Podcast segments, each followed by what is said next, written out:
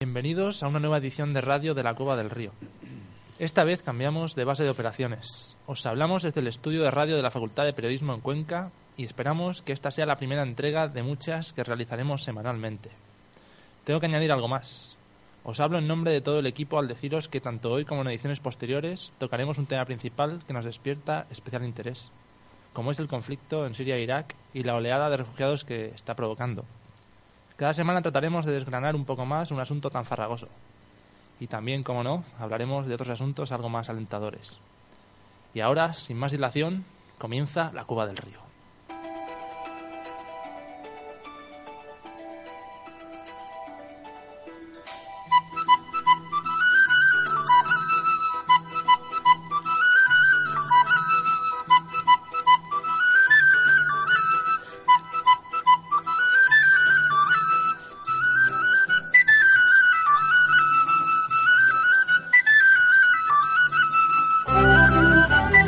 Están escuchando La Cueva del Río, la mirada social de la cultura.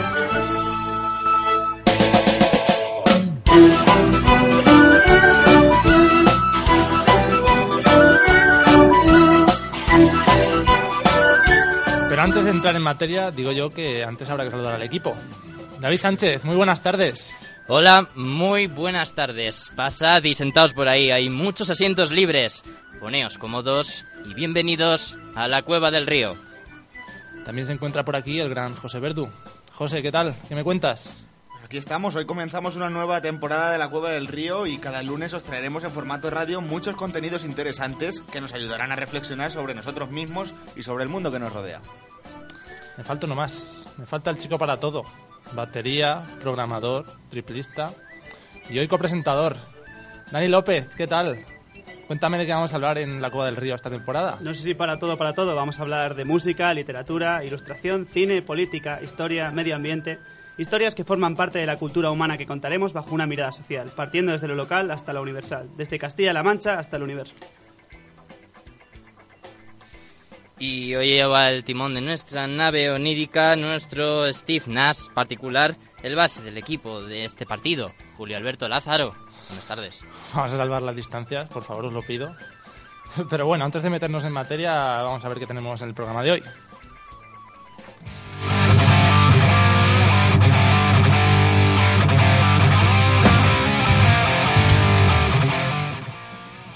Contexto histórico de la situación en Siria. Traemos al historiador Ángel Luis López Villaverde para que nos dé detalles acerca de los orígenes del conflicto. Conoceremos a The Old Times y Faloduz. Y también inauguraremos la sección de música hablando de nuestros propios grupos. Daimielización, un vocablo con mucha amiga. David nos hablará de una cuestión medioambiental que afecta de manera grave a nuestra región. Sin más, comenzamos.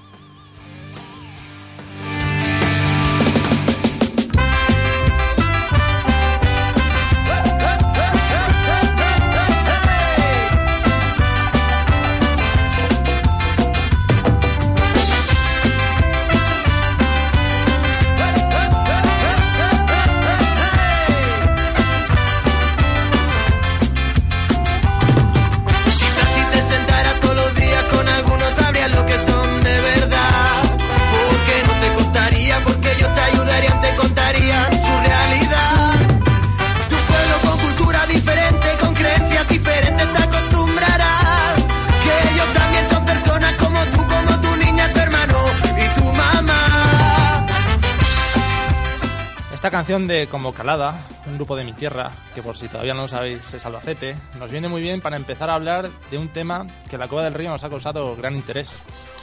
Se trata de la guerra de Siria y la crisis humanitaria que ha provocado.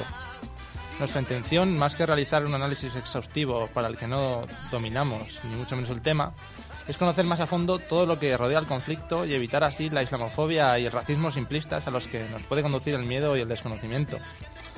José, ¿qué datos interesantes sobre el conflicto nos puedes ofrecer?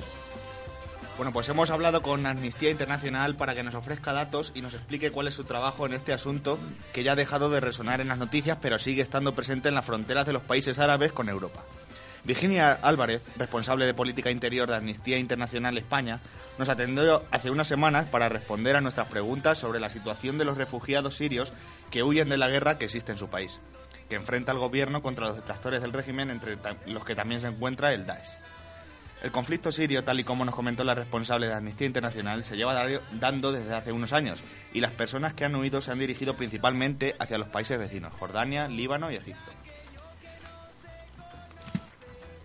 Es en ese momento en el que Amnistía empieza a, de- a denunciar la situación de muchas personas que salen del país tras ver las condiciones inhumanas en las que se, constituyen la- se construyen las barriadas de los campos de refugiados. Así, esta organización ha publicado diversos informes basados en la situación de las personas que se han aglutinado en estos campos. Pretenden con ello recordar y visibilizar los compromisos de la comunidad internacional en relación a este aspecto. Europa tiene que recibir solo un pequeño número de refugiados, que no tiene nada que ver con las cifras de personas que han buscado asilo en otros países cercanos a Siria. Aquí también Amnistía Internacional critica la falta de solida- solidaridad internacional y la falta de vías legales y seguras, lo cual empuja a que estas personas emprendan otras rutas más peligrosas ante los obstáculos que existen en fronteras de algunos países europeos. Los costes humanos, nos cuenta Virginia Álvarez, han sido y son muy altos. Aunque ahora se hayan facilitado algunas rutas terrestres, siguen cerrándose fronteras y poniéndose más impedimentos. Una pregunta que todos nos podemos hacer es, ¿cuál es el trabajo de organizaciones no gubernamentales como esta? Según los datos que nos han ofrecido, Amnistía dispone de varios equipos que siguen la situación de cerca en este conflicto, con la dificultad que existe para obtener información y para ver la situación de los campos y centros de acogida que existen en los países limítrofes. De esta manera, también han realizado varios informes, además de entrevistas con refugiados y autoridades como la Oficina del Alto Comisionado de la ONU, con el objetivo de hacer extensible lo que ocurre. Otros equipos de la ONG han observado las respuestas que han dado los gobiernos en Europa, así como un análisis de las fronteras. Desde la organización también se critica que la mayoría de actuaciones de la Unión Europea han tendido a fortificar más las fronteras, lo que ha obligado a los flujos de personas que llegan desde Siria a emprender otras alternativas. Amnistía Internacional quiere hacer visibles tanto los derechos como las obligaciones que existen por parte de los Estados y recordar así a los gobiernos que es su obligación, tal y como nos explica la responsable en política interna- internacional, atender a estas, estas necesidades porque de lo contrario se estarían incumpliendo tratados internacionales de derechos humanos. Sobre el criterio de seguridad que se pone por parte de los estados para limitar estas entradas de personas foráneas a sus países, nos cuentan que se trata de un falso discurso que no debe ser utilizado, ya que los estados tienen que garantizar la seguridad, pero nunca violando unos derechos humanos. No existen, por lo tanto, vínculos comprobables realmente, y no han podido ser demostrados. Para entender mejor el conflicto, vamos a hablar con el profesor de Historia Contemporánea y Análisis de la Actualidad de nuestra facultad, Ángel Luis López Villaverde, quien es licenciado en Historia Contemporánea por la Universidad Complutense y doctor en Historia por la Universidad de Castilla-La Mancha. Ahora es docente de Historia Contemporánea de la UCLM de 2003. Él tratará de hacernos una breve introducción en el problema sirio y nos dará a conocer los antecedentes. Buenas tardes, Ángel Luis. Hola, buenas tardes y muchas gracias por, por invitarme. No sé si voy a ser capaz de resumir un conflicto tan complejo y en el que yo no he trabajado directamente, pero bueno, a ver si soy capaz de por lo menos iluminar algo, ¿no? Y, y de, eh, por lo menos también de, de poder quitar alguna de, la- de los mitos que hay en torno a este y a Sí, otros problemas. ¿no? Eh, ¿Qué nos puedes decir de cómo, cuáles son las- los orígenes de este conflicto y cuáles son las principales causas? Hay unos orígenes lejanos, perdón, que llevan a mm, lo que ocurre después de la, bueno, durante la Primera Guerra Mundial ya, digamos, son los orígenes más lejanos de, este conflicto. Los más cercanos son la Primavera Árabe de 2011. ¿no? Hay prácticamente casi un siglo entre los orígenes lejanos y lo- y los cercanos. Los lejanos son cuando durante la Primera Guerra Mundial eh, los británicos y los franceses, eh, a través de un tratado secreto de Sykes-Picot de 1916, decidieron repartirse si ganaban la primera, fin, si, si- ganaban el conflicto los territorios del Imperio Otomano de- del Oriente Medio. Y mientras tanto habían prometido a los árabes que si les ayudaban a, a vencer a los otomanos, pues te- tendrían un, un- un Estado árabe eh, unido, ¿no? Así que habían jugado a dos cartas. Luego se resolvió de otra manera. Después de la Primera Guerra Mundial y de, terminado el Imperio Otomano, los territorios pasaron a formar, son las provincias otomanas formaron mandatos eh, administrados por la Sociedad de Naciones. Siria y Líbano tocaron a Francia, Palestina y Transjordania eh, fueron para, para Gran Bretaña, que tuvieron que administrarlos hasta que tuvieran, estuvieran en condiciones de, de lograr la independencia. Eh, eso cambió las reglas del juego y a partir de ese momento y a través y a partir de la independencia de Palestina y de los otros territorios, pues surgieron surgió un conflicto, el de Oriente Medio, que empezó siendo un conflicto de relacionado con la descolonización y se acabó convirtiendo en un conflicto plenamente de la, de la Guerra Fría. Ahí jugaron cartas diferentes actores y Siria, por ejemplo, cayó en la órbita de la Unión Soviética, mientras que otros países cayeron en la órbita de, los Estados Unidos, ¿no? como por ejemplo Palestina. De ahí arranca un poco el conflicto mm, a largo plazo de, Oriente Medio y de, Siria en particular.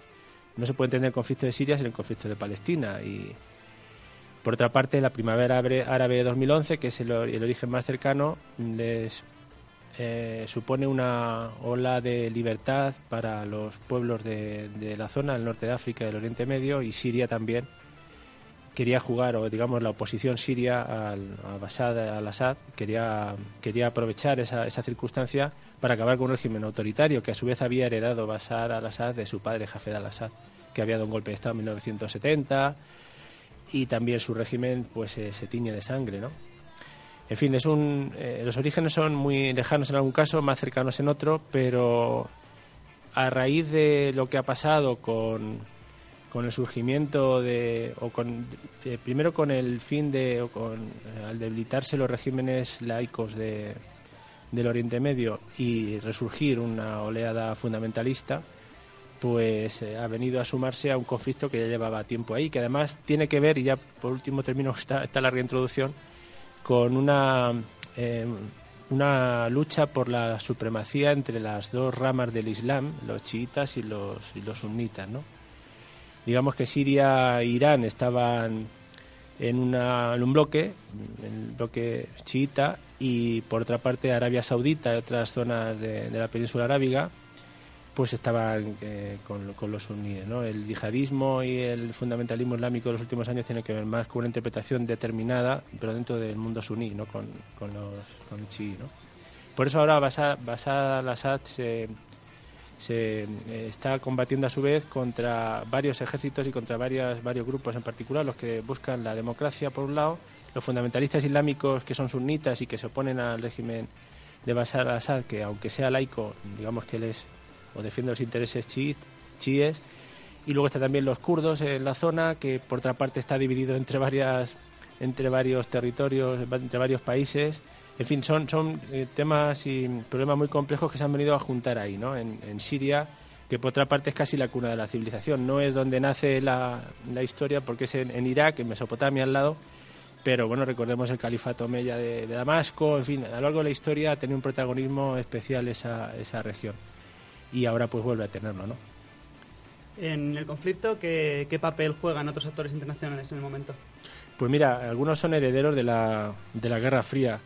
La antigua Unión Soviética, que ahora asume Rusia su herencia, ha sido aliado de su padre, de Jafar al-Assad y ahora de Bashar al-Assad. ¿no? Rusia se, y China se negaron hace unos años a, a que hubiera algún tipo de intervención armada cuando empezaron los, eh, las tropas de Bashar al-Assad a, masacrar a su propio pueblo, ¿no? Eh, luego, eh, en fin, algunos de los eh, grupos que se estaban que se estaban oponiendo a Bashar al-Assad, resulta que algunos han sido los que han, han sido el germen ¿no? de, del ISIS, y por tanto menos mal que, que, no intervinieron, aunque sí que parece ser que les vendieron armas y que ahora bueno pues se encuentran con, con que se les ha vuelto en contra, ¿no? Como en su día en Afganistán también pasó algo algo parecido, ¿no? Así que eh, digamos que Rusia, la antigua Unión Soviética y ahora Rusia y China apoyan el régimen de Bashar al-Assad. Estados Unidos y con Obama al frente pues está un poco jugando a, dos cartas porque aunque sea aliado de Israel y Siria siempre ha sido enemigo de Israel recordemos los altos del Golán por ejemplo que se tomaron en la guerra de los seis días a, a perdón a, Siria y que lo sigue manteniendo Israel.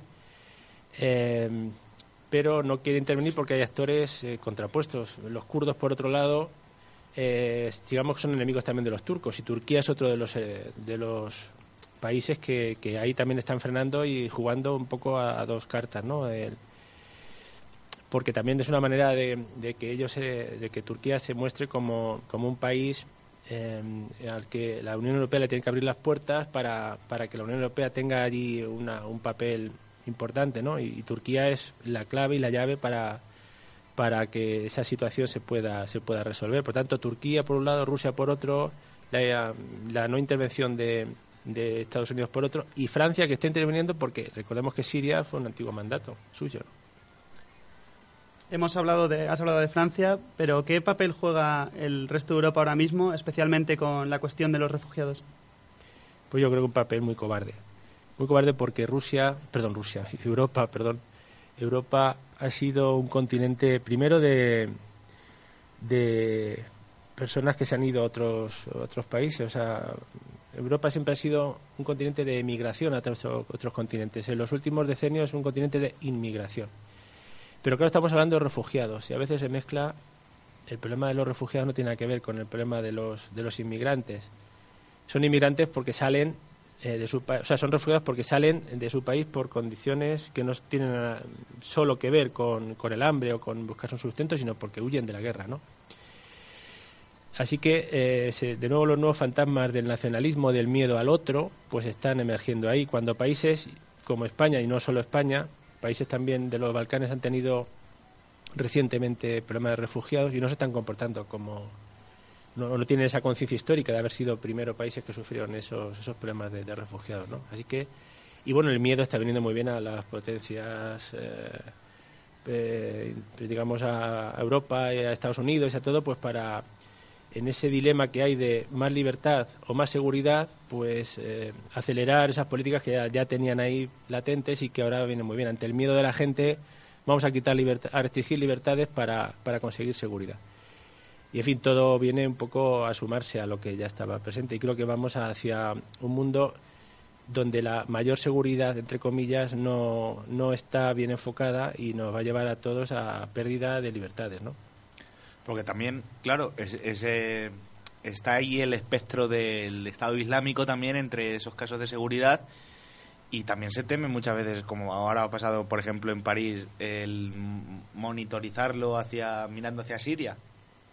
Claro, mira, en Bélgica, en Bruselas en concreto, llevan tres días, creo, donde nadie puede salir, eh, o sea, no se abren ni los restaurantes, ni las escuelas, ni nadie, ni nada, no se abre el metro, porque iban a, a detener a algún comando, no lo han podido conseguir, no han ganado nada, han sembrado más miedo, al final no sé si consiguen un efecto contraproducente, porque en el fondo los terroristas lo que buscan es esto, ¿no? Una respuesta de acción-reacción y que y sembrar el pánico es lo que lo que buscan. Sembrar el pánico para nada, ¿no?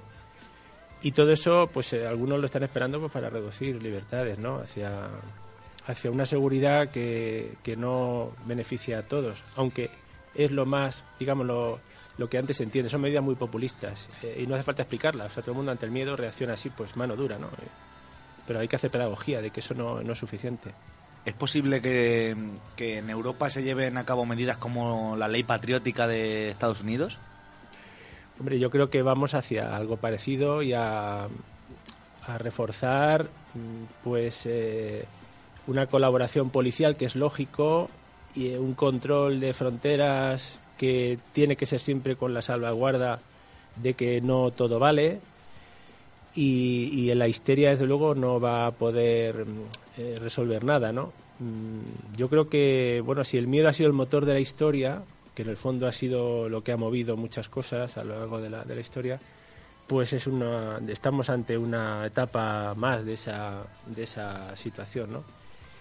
Y hay que actuar con mente fría porque si es un problema de terrorismo, actuemos donde está el terrorismo. Si es un problema del Estado Islámico que está siendo una amenaza, pues se deberá actuar con la eh, salvaguarda y con el, eh, digamos, con, con una autorización por parte de Naciones Unidas y con una serie de límites. Y con- pero vamos a definir primero cuál es el problema. Si el problema está aquí, está allí o está en, en ambos sitios, ¿no?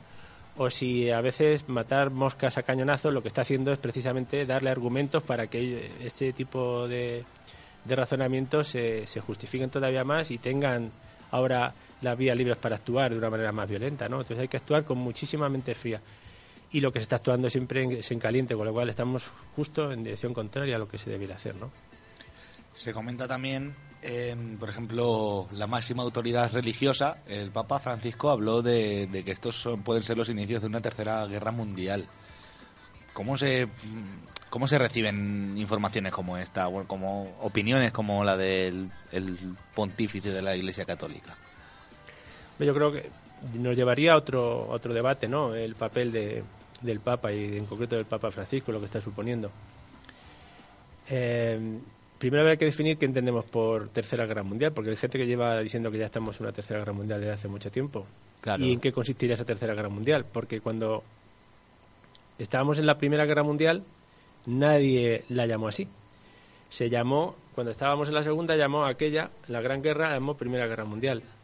La tercera no sabemos cómo será, incluso se ha, se ha podido empezar o cómo, o cómo se podrá eh, actuar, porque no, no va a ser una, una guerra convencional, se supone. Y ahora mismo, pues hasta que no tengamos una perspectiva, no podremos valorarlo, ¿no?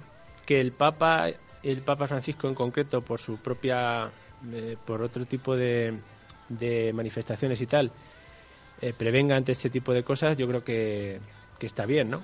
Pero que lo llame Tercera Guerra Mundial, pues de momento habría que estar con cautela, ¿no? Para, para no aumentar esa sensación de pánico en la que, en la que parece que nos quiere sumergir.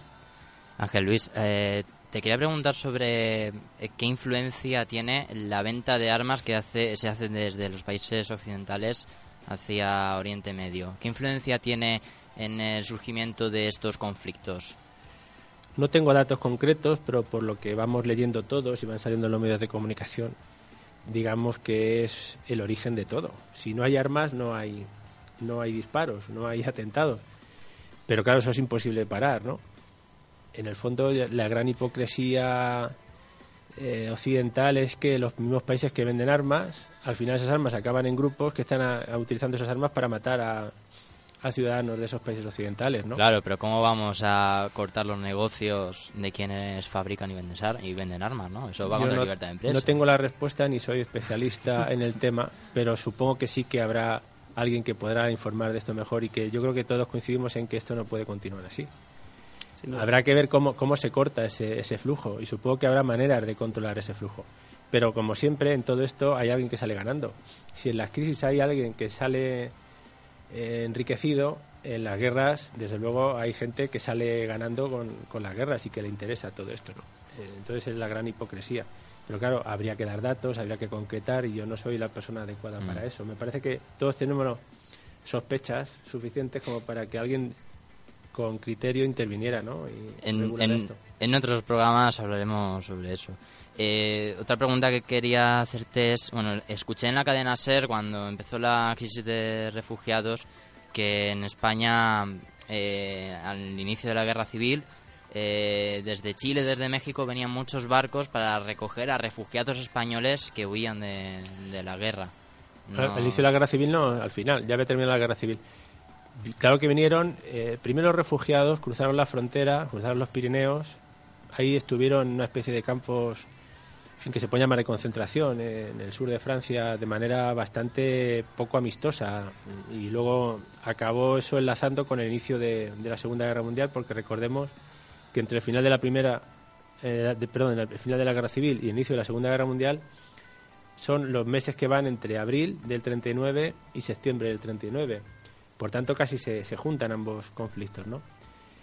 La situación que vivieron los refugiados en el sur de Francia fue muy mala. Algunos eh, pudieron ir a Latinoamérica, en concreto Pablo Neruda, por ejemplo, fue el que estuvo detrás de, la, de que se flotara un barco que pudieran llevar eh, españoles eh, de Francia hasta Chile, como pasó en otros países latinoamericanos. En México fueron muchos españoles a México, pero los que se quedaron en Francia los pasaron mal, porque eh, con la invasión nazi algunos pasaron a ser directamente internados en campos de concentración y eh, pues eh, aquello fue un drama, ¿no? Añadido a otro drama.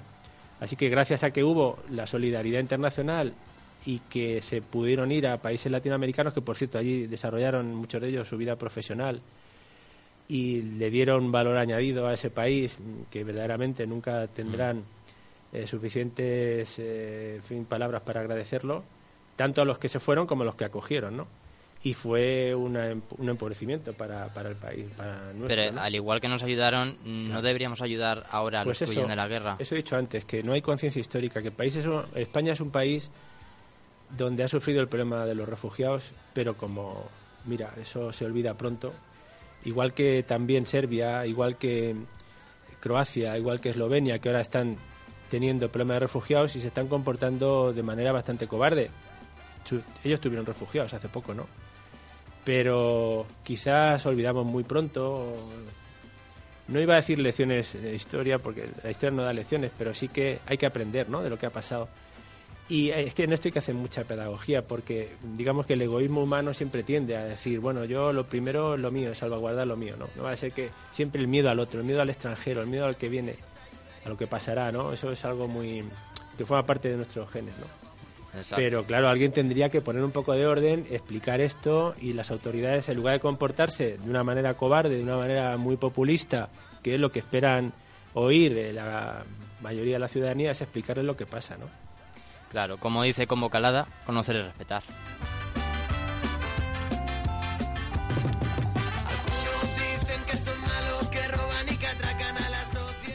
Muchas gracias por tu tiempo, Ángel Luis. Gracias por venir a la Cueva del Río y seguiremos tratando el tema con más profundidad en siguientes programas. Ahora vamos a pasar a un lado más humano. Julio. Aunque los datos son muy importantes para conocer el alcance del problema, hay que evitar lo que a veces nos pasa a los periodistas, que es que olvidamos hablar de las historias de seres humanos. Porque detrás de esos datos hay seres humanos, ¿verdad, David? Exacto, Julio. Y por eso tuvo tanta fuerza la imagen de Nilufer Demi, la fotógrafa de Reuters que fotografió a Aylan, uno de los miles de niños que han muerto en una playa del Mediterráneo después de intentar llegar a Europa escapando de alguna guerra que desconocemos en el norte. Desgraciadamente, hoy vivimos bombardeados de imágenes y como dijo el periodista Miquel Ayestarán en Salvados, el programa de Jordi Évole, el efecto de aquella foto sobre nuestras conciencias duró 72 horas. 72 horas, Julio, hasta que cambia el tema actualidad, porque ya sabemos cómo, cómo es esta sociedad mediática, ¿no? Donde están surgiendo imágenes y temas. Ahora, por ejemplo, eh, un, artículo de Justo, de nuestra comedia Justo, 100 pies, eh, hablaba de, de la crisis del ébola, que nos hemos olvidado de ella, ¿no? Co- cómo tenemos esta poca memoria sobre los temas. En fin, pero si conoces a alguien que conozca bien esa realidad, es posible que, bueno, que te conciencies más, ya que te das cuenta de que ese problema no es algo lejano, sino que lo sufre gente igual que tú, o que podría ser alguno de tus amigos o de tu familia. En el Crisol de Ciudad Real tienen la suerte de contar con una persona que conoce muy bien esta realidad. Este, esta persona se llama Cinarala y aunque ha vivido gran parte de su vida en Siria, él no se siente sirio, sino kurdo. Y ya nos adelantaba Ángel Luis, Curioso. ¿no? Eh, ese papel de los kurdos en esta Hombre, guerra son- de Siria y que la verdad no en el se norte. conoce casi nada. Sí. Eso es. es. Es que no hemos oído nada de, de los kurdos. Y- Sí, sí, sí, sí se ha oído. eh. Sí, yo sí he oído Hombre, claro. bastante de los kurdos, o sea, y del IPG y del KKK. Pero creo que has tenido que rebuscar como- bastante, ¿no? No, En- simplemente en he visto programas como Al Rincón de Pensar, en el que salió Paco Arcadio, que fue un militante de reconstrucción comunista de aquí de Eso España, es verdad, yo también vi ese programa. que fue a luchar, Fue- fue, fue a hace- luchar a, Fue hace a muy pocos Siria. meses. Sí, sí, sí. Y fue, y fue a- de parte de fue a luchar con los compañeros kurdos, como decía últimamente, él. últimamente, gracias a los medios alternativos, sí que se está hablando más del papel de, de los kurdos, pero hace unos años no se hablaba nada. Los kurdos están en la zona norte. de Siria. En general, la cuestión kurda y el contexto kurdo es que nos daría también para otros cuantos programas porque también es un tema muy, muy extenso. Y vendrán, llegará el momento de, de tratar el tema, ¿cómo no? Mm, Pues Tina es autor junto a Nieves y Paraguirre del blog Actualidad Kurda, donde hablan de este pueblo, de su cultura y su reivindicación del Kurdistán. Sin embargo, más allá de esa lucha, Cina critica la vulneración de derechos humanos que se produce en Siria. Tuve la suerte de hablar con él y me contaba, entre otras muchas cosas, cómo es ese miedo que tienen muchos seres humanos en Siria a que, por ejemplo, les caiga un obús sobre su casa. En la guerra pues no sabes cuándo se puede caer un obús sobre tu casa o, o cuándo te atacarán los islamistas y los, eh, el Estado Islámico. Vives con el miedo, vives con la o sea, todos se refugian. Y claro, alguien que conoce esa situación porque no la ha vivido, sí que conoce a familiares o amigos que lo han sufrido, no se cree ese cuento xenófobo, intolerante y racista de quienes critican que Europa acoja a las personas que huyen de la guerra. No sé si habrá gente, digamos, de migrantes que, que son que vienen pa- por, por, por mejorar su nivel de vida. Pero eso, atravesar el mar para mejorar tu nivel de vida económico, no sé. No lo veo que hay gente que arriesga la vida para tener un nivel de vida, o sea, económico mejor. A pesar de ello, Cinar ha visto que los ciudadanos, al margen de lo que hagan sus gobiernos, sí saben ofrecer las muestras de humanidad y solidaridad que se echan de menos en las cumbres que se realizan en Bruselas para afrontar este problema. Eh, la mayoría del pueblo alemán está de acuerdo con su canciller en el servicio de los refugiados. En la tele ves una abuela, por ejemplo, que está sola en la casa y ha recibido pues, una familia y lo está pasando muy bien ahí, cocinando juntos, aprend- conociendo otra cultura, otra, otra gastronomía y eh, ya no sufre la soledad. Eh, yo creo que se puede acoger a, a cientos de miles de personas en cada país europeo, ¿no? Es una tarea difícil y además estás moviendo la economía. Ahora en Alemania se contratan más a, profesores de- del- idioma alemán, se contratan a más trabajadores sociales, a más sociólogos, a más pedagogos. Eh, el tema de la construcción, ves obras de construcción en, en cada, cada barrio. Eh, yo y luego esta gente va a aportar el desarrollo económico, y social de, de- del país que acoge a esta gente. Cinar nos contó muchas cosas más, como por ejemplo la relación entre la venta de armas de los países occidentales y el conflicto de Oriente Medio, o el papel que cumple el pueblo kurdo en esta historia, que es quizá una de las aristas más interesantes y a la vez desconocida porque han sido capaces de crear un sistema democrático con el liderazgo de Evi Mustafa, la primera ministra de Afrin y principal autoridad política del pueblo kurdo. Pero ya las escucharemos en otros programas. Muchas gracias, David. Eh, me gustaría haceros un recordatorio. Quiero deciros que la guerra de Siria es un asunto que trataremos, del que traeremos nuevo material semanalmente. Hablaremos de, solidar- de solidaridad, que en un paisaje tan desolado también la hay, de la oleada de refugiados, del turbio tema de las armas. Pero hasta aquí la entrega de hoy.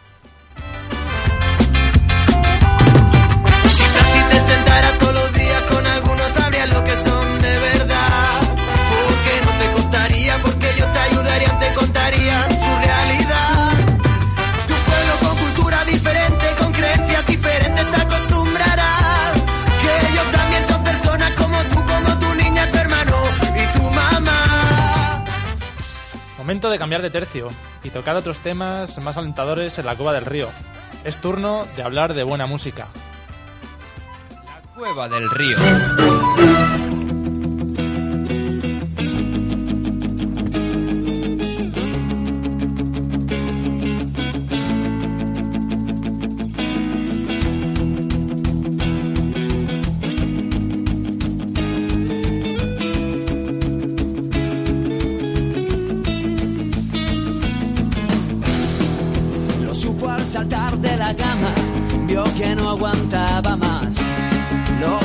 Antaño le llenaba, ahora empezaba a pesar.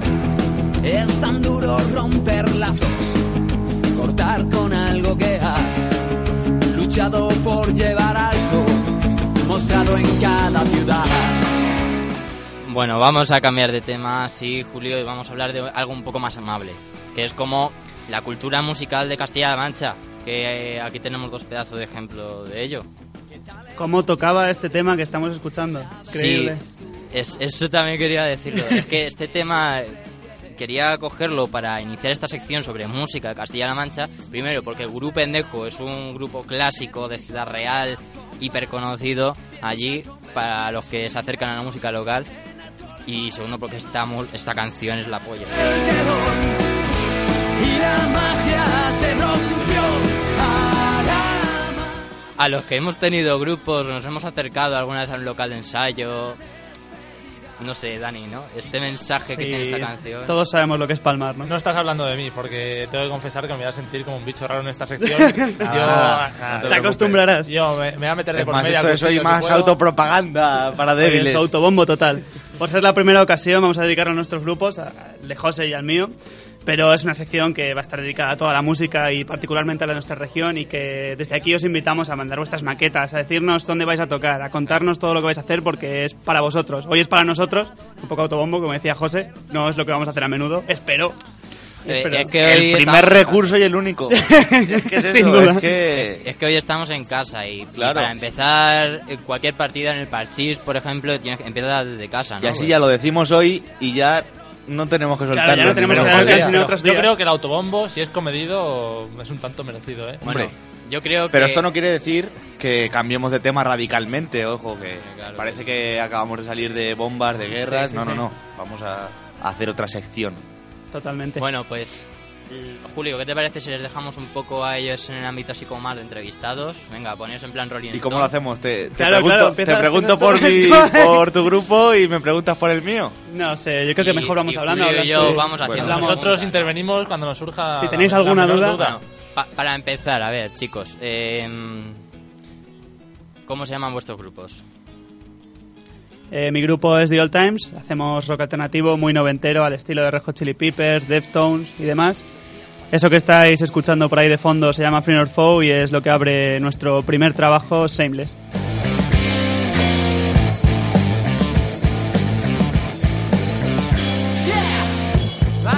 ¿Y qué nos puedes contar de este trabajo? Este trabajo ha sido producido aquí en Cuenca, más local imposible, por, por Iñaki.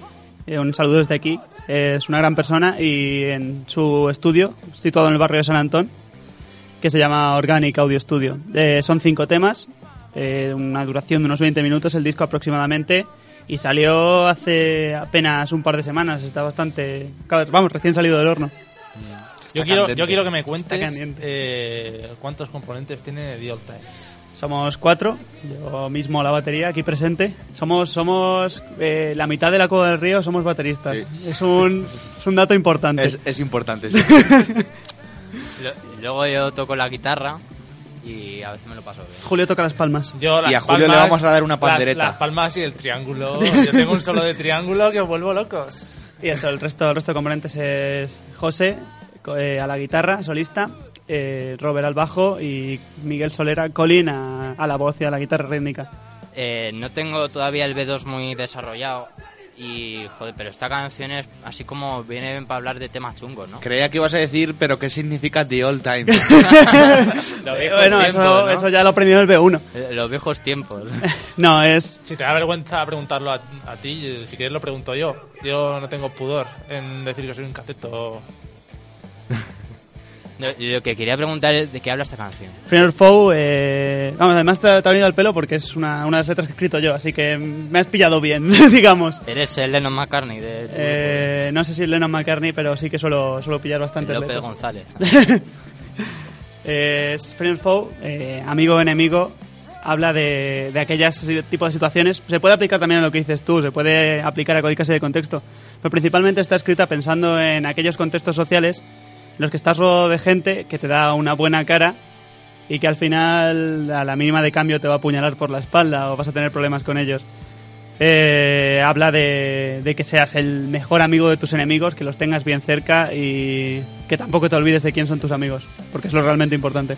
La verdad es que eso es, eso es muy importante. Tienes que saber con, con quién caminas en el camino. Sí, tienes vida. que saber de quién tienes.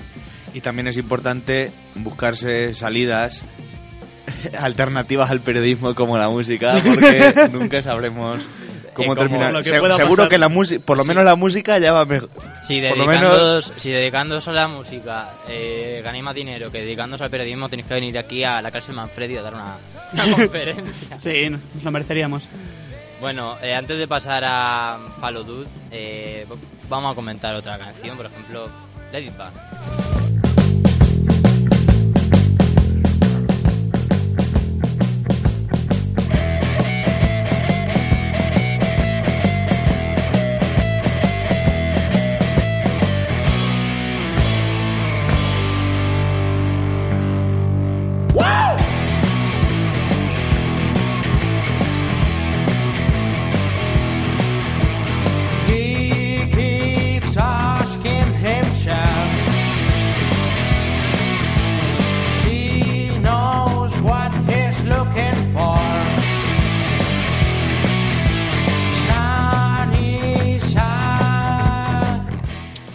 Comentar que esta es mi favorita del EP, aunque está mal que lo diga yo.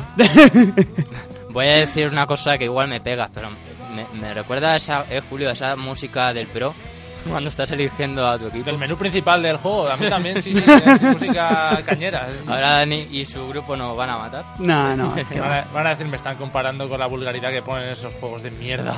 No, que va, que va. Eh, no, de pro no se Yo, de- yo me lo paso muy bien con esos En juegos. FIFA hay cosas muy chulas. O sea, si me ponen, si me ponen al lado de Sonchu de Blur en el FIFA 98 o de 19-2000 de Gorilas en el FIFA 2002, yo.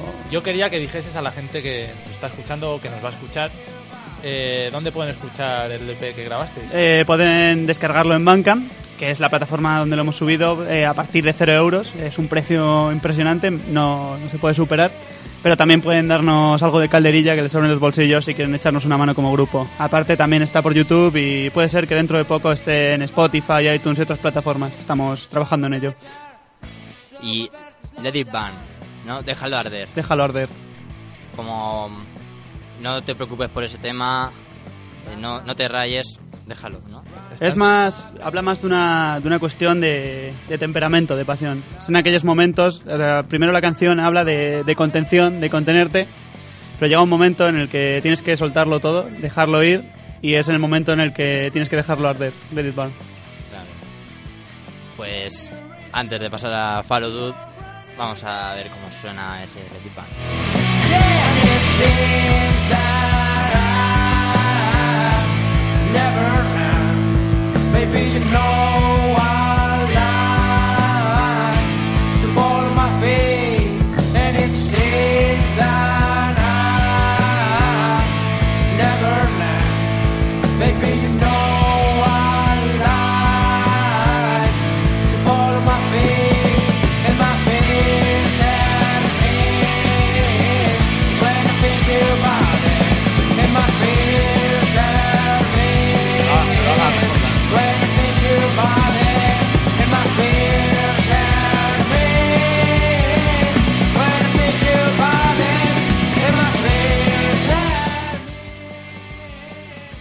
Bueno, José, te toca.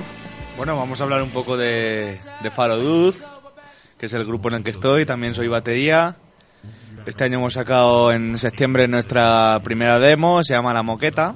Está compuesta por 11 temas. De los 11, eh, esta que está sonando es la introducción. Y nada, lo hemos grabado de manera autoproducida, por así decir. Nos ha grabado un colega nuestro que tiene un home studio y hemos grabado en su, en su casa prácticamente. Hemos estado grabando pues durante los meses de, de, julio y, de julio, prácticamente, sí, todo el mes de julio porque poco a poco ahí hemos estado. Y bien, sale el- esta- la maqueta salió en, en septiembre, justo el día, el día 1 de septiembre ya la teníamos en nuestras manos. Y bien, la verdad es que bastante bien. Una buena experiencia. Antes de, de que sigas hablando, José, meada supersónica Verdu, quiero... ¿No te ha hecho gracia el chiste o qué? Sí. Sí, Se ha ¿has notado. visto? Se está descojonando que no puede hablar.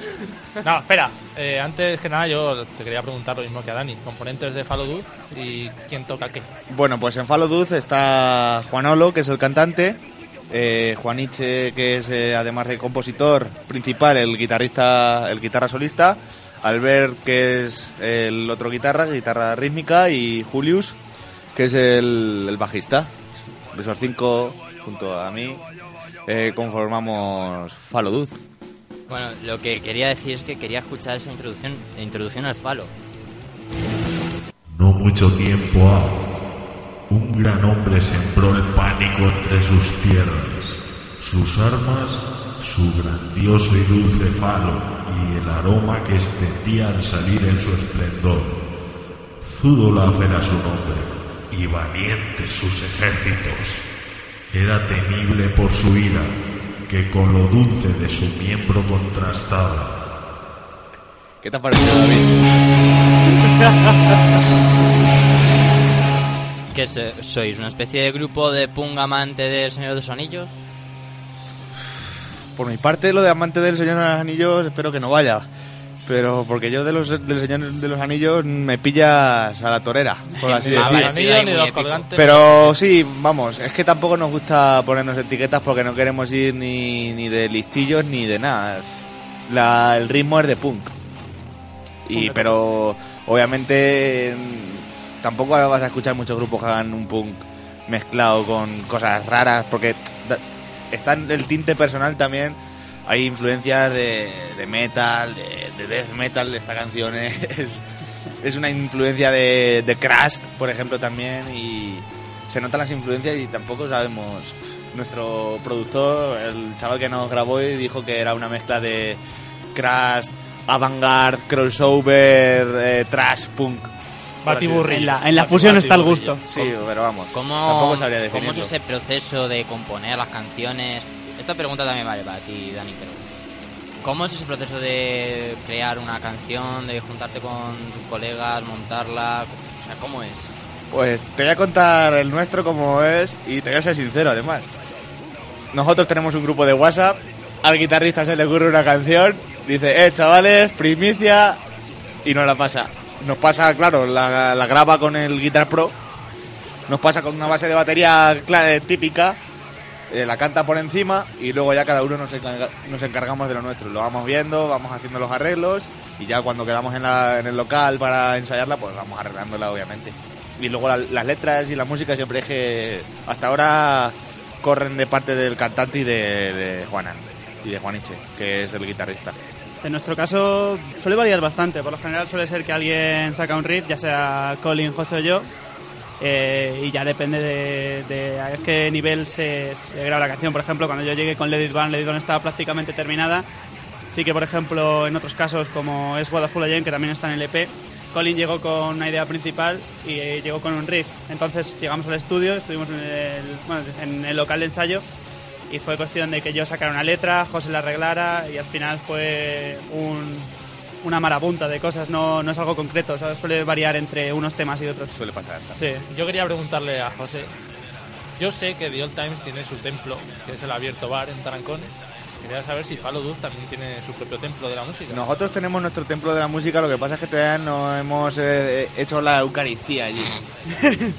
tenemos en nuestro pueblo, sí, en Miguel Esteban, tenemos el patio, que es nuestra casa, por así decir, es el único bar que hay en mi pueblo así en condiciones. Yo sí he tocado allí con un grupo que tuve hace unos años, pero todavía con Falo Duz no, no lo hemos cerrado. Estamos a ver si lo hemos propuesto para hacer una fiesta de presentación y tal.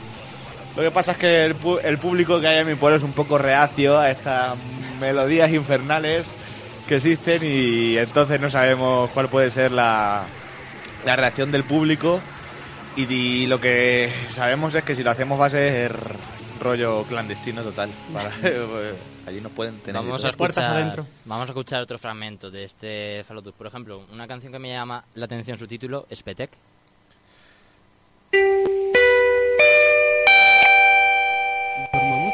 Clientes de que la barra de espete de Casa Tarralefas se encuentra ahorita mismo en oferta a 0,69 euros la unidad.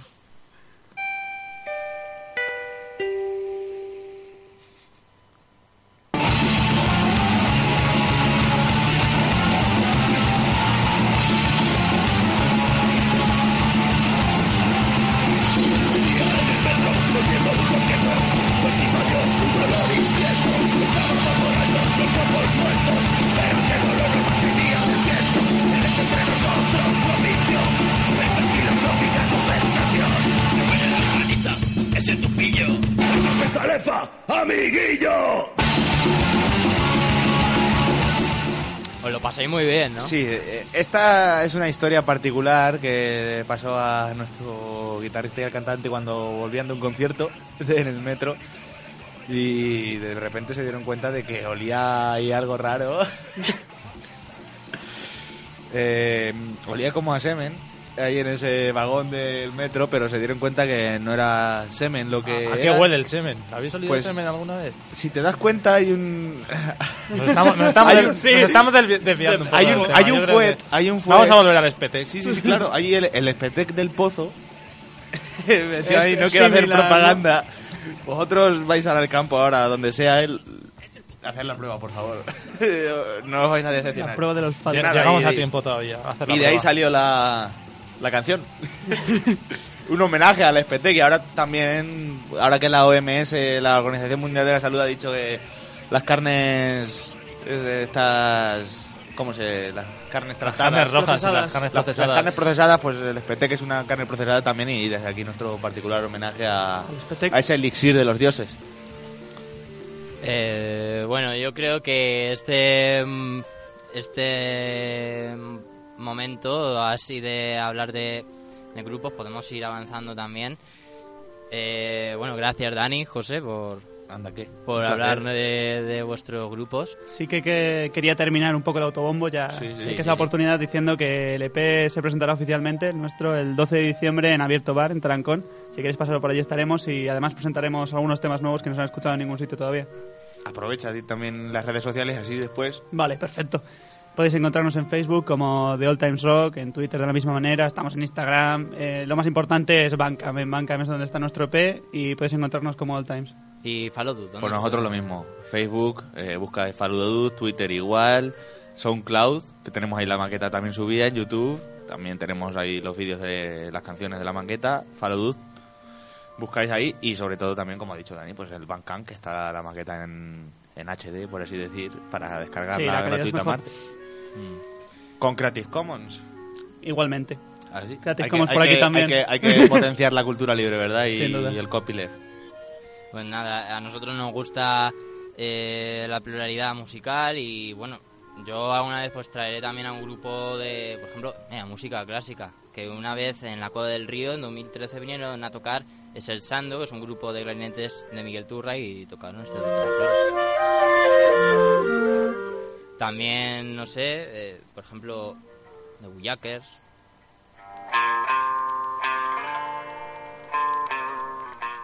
En fin, que vamos a fijarnos en la pluralidad musical que hay aquí en Castilla-La Mancha.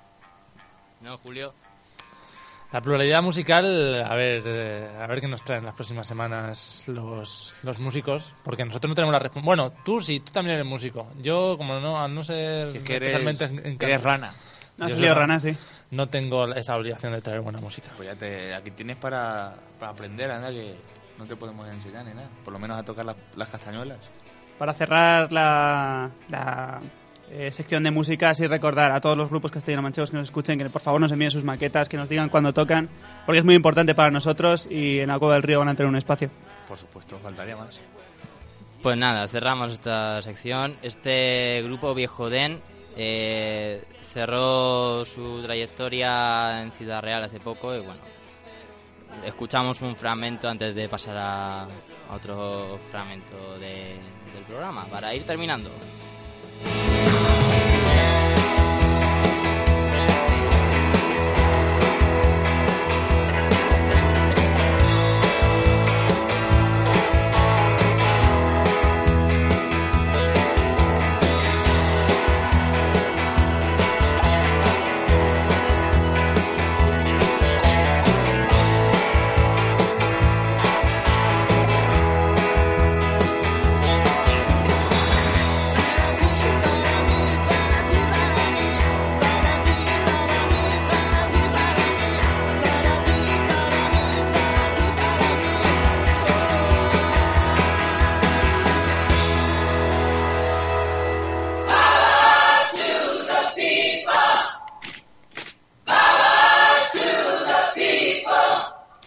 Través de nuestra propia profesión, cada uno de nosotros. y cualquiera que sea esa profesión, creo que nos permite el actuar a nivel local con esa corresponsabilidad de la que hablaba antes, sintiéndose responsable del futuro de la humanidad, porque si no esa responsabilidad o los efectos de esa irresponsabilidad van a caer sobre tus hijos. Sintiéndonos de alguna manera ciudadanos del mundo, eso es muy importante. Hoy ya no es posible decir solamente soy de Moral de Calatrava o soy de Ciudad Real. Claro que soy de Moral de Calatrava o de Ciudad Real, pero no es suficiente. Soy ciudadano del mundo. No sería suficiente decir soy ciudadano del mundo sin ser de Ciudad Real o de, o de Moral de Calatrava. Y me explico por qué. Yo he visto muchos compañeros míos trabajando en Naciones Unidas que los llevaba el viento completamente, porque habían perdido su punto de anclaje, su cultura y sus raíces. Para que este árbol pueda ser suficientemente grande, para llegar al otro extremo del mundo, tiene que tener las raíces muy profundas. Y las raíces es esa cultura local. Y las raíces de este árbol es sentirse justamente en moral y asentarse en moral y profundizar las raíces aquí. Pero las ramas le permiten llegar al otro lado. Por eso no solo es incompatible, sino complementario. Hay otra frase que contaban también, lo oí alguna vez sobre los ingenuos, que dicen que los ingenuos hicieron, pudieron hacer tantas cosas porque no sabían que era imposible. En fin, lo que quiero decir es, yo creo que es preciso actuar, es preciso soñar y es preciso vencer justamente donde ellos, donde los, los, los, que, los que están ciegos, porque no ven que el futuro es de todos, no son capaces de llegar. La diversidad biológica, se podría decir el medio ambiente en general, no nos pertenece, la tenemos en préstamo de nuestros hijos. La cueva del río.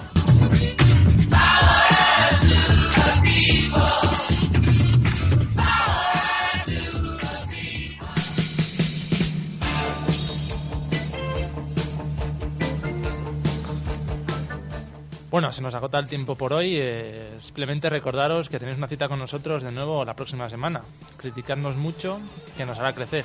Y para despedir el programa, David, un amante acérrimo de la literatura, nos va, nos va a recetar un fragmento literario. Adelante, Es David. todo un poeta. ¿Recetar o recitar? ¿He dicho recetar? A mí me gusta. ¿Recetar? A mí me gusta recetar antes que recitar. receta, oye, mejor Para próximos programas, bueno, muchas secciones que tenemos pensadas, ¿no? En medio ambiente, cultura, sociedad. Muchísimas cosas. que Vamos, vamos a, falta tiempo. a ir desgranándolas a lo largo de la temporada, que es muy larga, pero sí, también un espacio, ¿no? Para la literatura y qué mejor que, bueno, vamos a escuchar a todo un poeta cantor de Ciudad Real.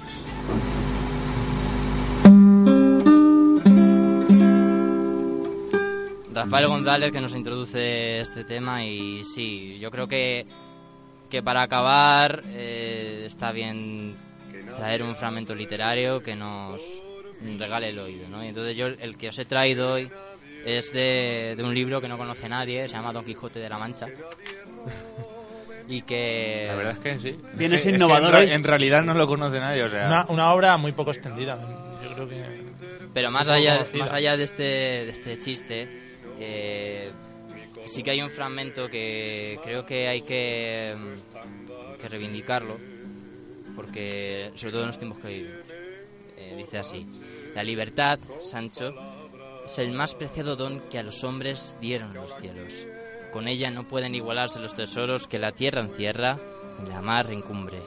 Por la libertad, así como por la honra, se puede y debe aventurar la vida. Porque aún mi voz no ha muerto en la garganta. Después que la palabra se haga fuerza y levante mi brazo adormecido. Pues esa reivindicación de la libertad a través de la literatura. Este, un programa de mirar la cultura desde un ojo social. Y por eso, para que no se nos olvide el valor de la libertad en estos tiempos que vivimos, que, que igual no nos la quieren arrebatar algunos. ¿no? Y que no se nos olvide nada de lo que hemos dicho hoy sobre, sobre Siria, por ejemplo, el problema sirio que seguiremos hablando de él como hemos dicho y Hay que aprenderse la lección de hoy, aprenderse la lección de Hay que- hoy y prepararse para la de la semana que viene. Claro. Nada más. Eh, ha sido un placer, chicos. Nos vemos la semana que viene. Vuelve la Cuba del Río el lunes. Nos vemos. Hasta la semana que viene. Hasta la próxima semana, chicos. Muchas gracias por escucharnos.